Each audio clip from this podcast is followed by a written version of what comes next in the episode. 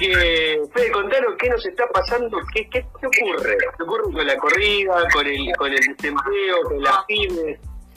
Luisito querido, bueno, buenas tardes y buenas tardes para todos los oyentes de WEN. Es un placer, como siempre, estar en el programa. Y por otra parte, es algo que tienen los economistas, ¿no? Indistintamente le peguen o no le peguen, eh, algunos más, otros menos, en mayor o menor medida, pero tienen que decir qué es lo que va a pasar.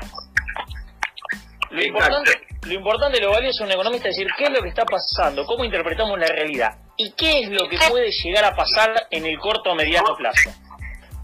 Bueno, lo primero que tenemos que tener en cuenta, señora, señor, querido oyente, es qué está pasando con el dólar. El dólar vieron que es como un termómetro más o menos para medir la fiebre de la economía argentina y el dólar en estos días, durante la semana pasada y esta semana, se vino recalentando últimamente, vino subiendo el valor del dólar, pero como tenemos, digamos, un dólar, pero muchos precios de ese dólar, donde principalmente se fue moviendo el precio de ese dólar, se fue moviendo esa brecha entre el dólar oficial, que es el que estipula el Banco Central, el valor que fija el Banco Central, y eh, el dólar de contado con líquido, que es el que se negocia en la bolsa de comercio, como el dólar MEP, ese dólar, ese dólar que se negocia en la bolsa de comercio, fue subiendo de precio y llegó en el día de hoy a los 115 pesos.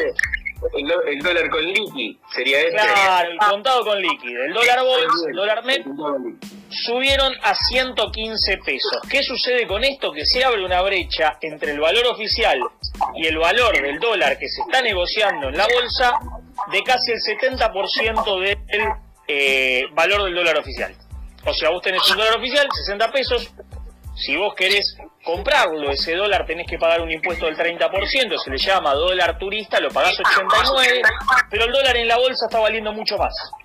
Ok. ¿Por qué sucede eso? ¿Por qué está sucediendo eso? Fíjate que no se está trasladando, por lo menos por ahora, hacia el interior de la economía, ¿no? ¿Por qué se está, se está dando esa devaluación eh, en cierta medida del valor de la moneda? Primero, acordémonos que tenemos un proceso de negociación de deuda llevándose adelante en una situación global de mucha incertidumbre. La semana pasada ingresó la propuesta de deuda, se formalizó la propuesta de deuda argentina ante la SEC en Estados Unidos. La SEC es la Security Exchange Commission, que es el organismo que en cierta medida valora como la eh, valida como la Comisión Nacional de Valores la legalidad de todos los procesos que se están llevando adelante. Ingresó. La Argentina ya hizo la propuesta contexto de incertidumbre, propuesta argentina, bueno, eso termina impactando, se termina eh, llevando adelante ese, esa suerte de, crecimiento del valor del dólar en Argentina, porque Y por el temor al default. Hay mucho miedo de que la Argentina pueda defaultear. La propuesta es sustentable, hay que ver también si la otra contraparte lo acepta o lo valida en mayor o menor medida, pero la propuesta es sustentable. Pero viste cómo es el mercado, generalmente el mercado son en este caso no son, no es el dólar que va a comprar la señora o el señor para ahorrar unos pesitos en la casa, es el dólar que se negocia mediante la bolsa de comercio. Y esto lo hacen los grandes operadores financieros. Esto no lo hace el, el pequeño exactamente, que son los tipos que realmente te mueven el valor de los activos en Argentina. Bien. Entonces, ¿eso qué sucede? Bajaron las tasas de interés, acompañado a la negociación de deuda, bajaron las tasas de interés, al bajar las tasas de interés en pesos, el peso rinde menos, ¿hacia dónde van a ir los inversores? Hacia el dólar. Tenemos el tema del aumento de la emisión. Acuérdense que para poder cubrir toda esta situación de caída de, la demanda y del trabajo y del circuito económico, el gobierno salió a emitir. Ah, Hay mayor emisión, tenemos una emisión... ¿Cuánto emitió? ¿Cuánto emitió? ¿Se sabe? Y mira, calcula que más o menos estamos en los 240 mil millones de pesos en este periodo. Ah, es, una cantidad de dinero muy, muy grande.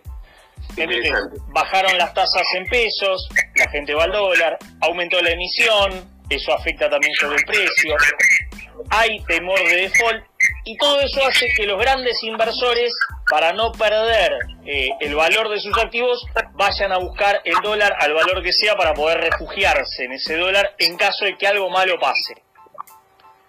Por lo tanto, eh, tenemos, tenemos un escenario en el cual dólar, deuda, petróleo, tenemos una cuestión en la cual el valor del petróleo se vino derrumbando. Vaca muerta es un petróleo caro de sacar.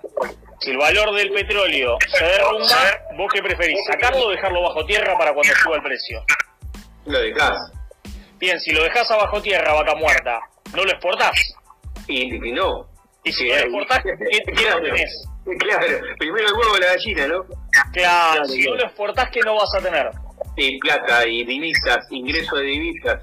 Exacto, entonces eso también termina afectando sobre, sobre la cuestión del dólar. Y después, eh, otra cuestión también importante para tener en cuenta en agenda es que está avanzando la iniciativa, en cierta medida, CGT, Unión Industrial y eh, Gobierno Nacional, por reducir, por llegar a un acuerdo entre trabajadores y, y empresarios de reducir a los trabajadores que no están yendo a trabajar el salario en un 25% durante el tiempo que dure esta situación irregular de, de cuarentena. Ah, de esa manera, es los empresarios que no Claro, los empresarios que no estuvieron percibiendo ingresos mediante la ayuda del gobierno, mediante el pago de salarios que hace el gobierno, que paga el hasta el 50% de los salarios, la reducción de las contribuciones patronales y arriba sumado una eh, reducción voluntaria de los salarios por parte de los trabajadores durante este periodo de cuarentena, haría que la situación, digamos, de contención que se le pueda dar al sector pequeño y mediano empresario principalmente, que es el que vive al día,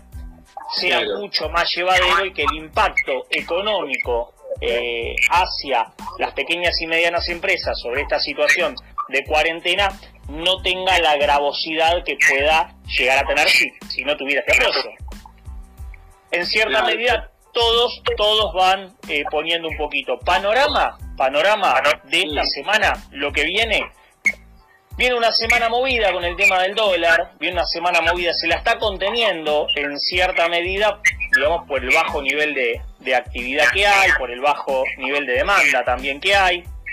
Pero lo que hay que tener en cuenta es que sí va a haber un dólar un poco inquieto hasta que en cierta medida tengamos un panorama un poco más certero sobre la aceptación de la propuesta de negociación de deuda por parte de los acreedores argentinos que le dé en cierta medida una, una tranquilidad al gobierno de que van a aceptar la propuesta que hizo la Argentina. Si esa propuesta se cierra ya, en cierta medida, vamos a tener una economía más calma y unas perspectivas de estabilidad, no te diría de crecimiento, porque eso ya habrá que ver cómo se sobrelleva la- el tema de la cuarentena, pero una perspectiva de estabilidad financiera un poco mejor y un dólar que se aquieta y que se había intranquilizado más que nada por el comportamiento de los grandes inversores en Argentina, que un poco asustados con toda esta situación, se fueron corriendo de los pesos, sacando los pesos que tenían en el banco y saliendo a comprar eh, dólares en la bolsa.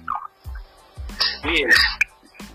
Fede, sí, sí, yo igual como amigo, pero, pero sé que eh, valorar tu calidad académica, si hay algún club ¿no? que vos tenés siempre, es saber explicarnos a nosotros que no entendemos nada de economía en castellano, ¿no? En castellano, este, darnos cuenta a veces por qué nos aumentan algunas cosas, en este caso el aumento del dólar, la corrida cambiaria, ¿sí? Eh, mira, yo ahora sí te voy a invitar que podamos también desde el llano, el sentido común, que nos, pueda este, dar una mano. Ahí yo la veo que está Marcela, Marcela Olch, está en